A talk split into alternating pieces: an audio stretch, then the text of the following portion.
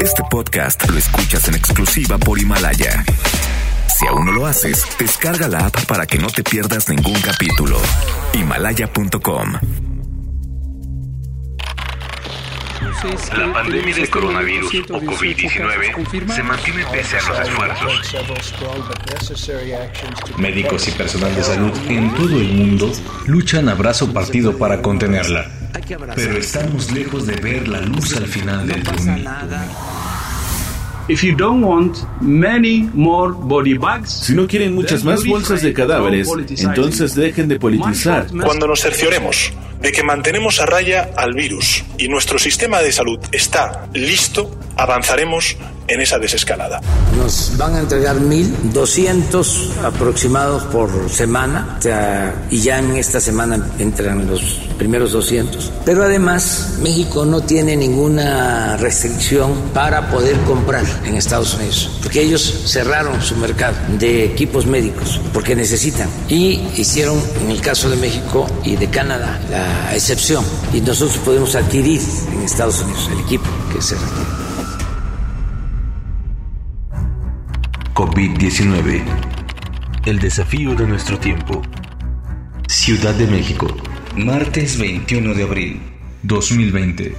La cuenta regresiva para el pico del coronavirus en México continúa.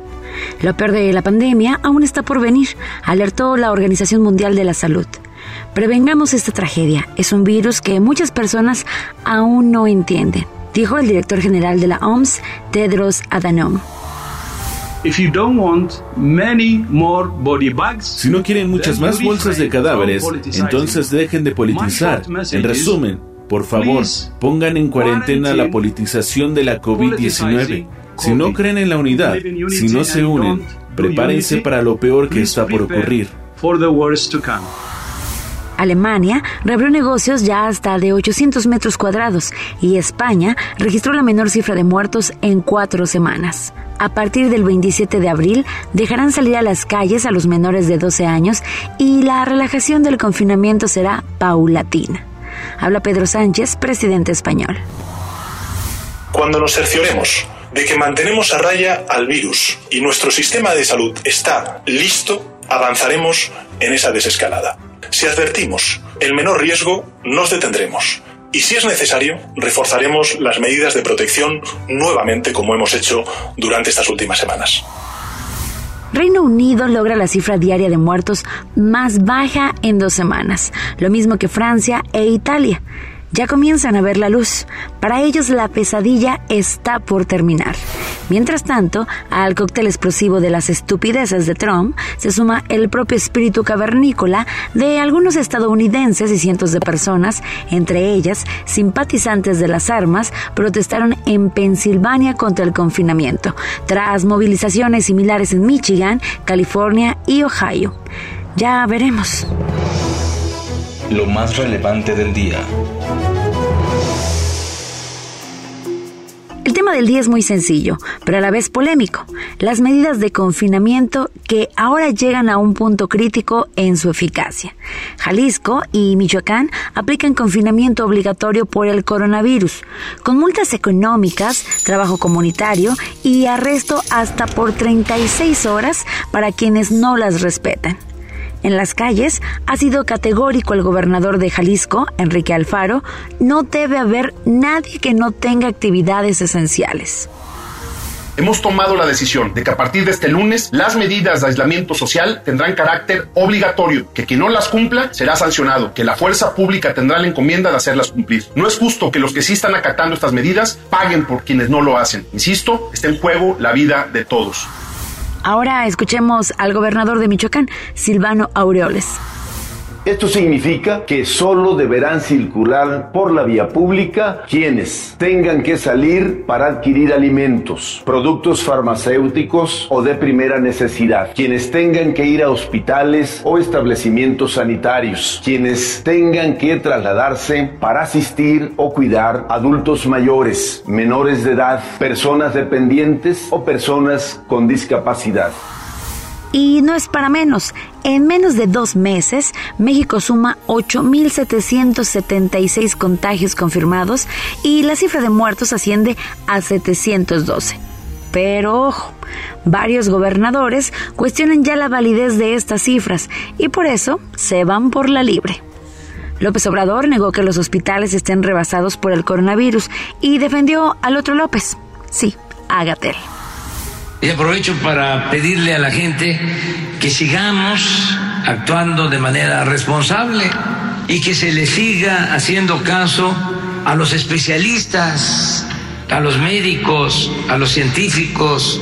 Hugo López Gatel es un especialista de primer orden y además respaldado por un grupo de científicos. Independientemente de quién le crea a usted, viene lo feo. Agárrese y esperemos que los errores de quien resulte equivocado no representen muchas vidas. El bajo mundo del coronavirus.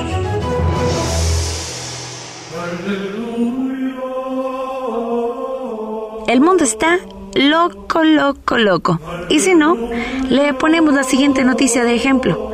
Recientemente se dio a conocer que una niña peruana asegura haber hablado con Dios y que él le dijo que nadie saliera el martes 21 de abril de sus casas o correrían el riesgo de morir.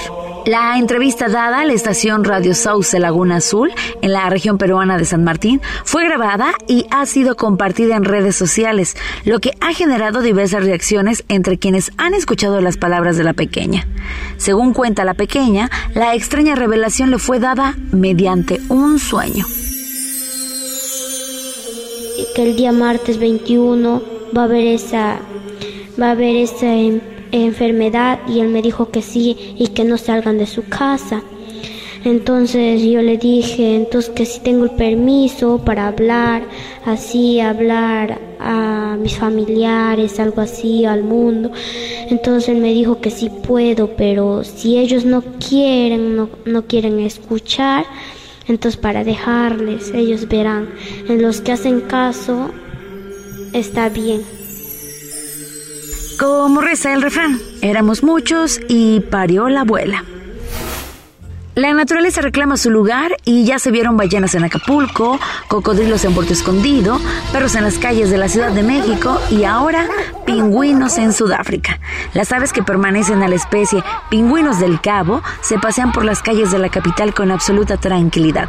Por cierto, la contaminación mundial descendió un 50%, el mayor descenso en 200 años de nuestra historia.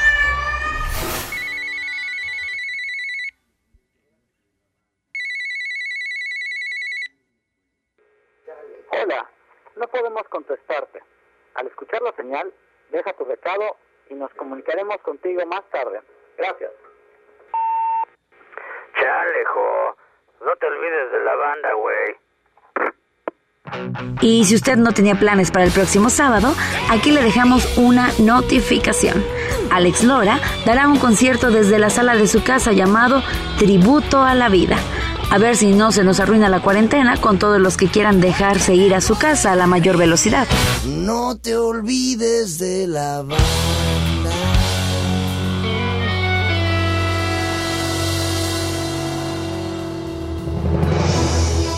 La recomendación musical.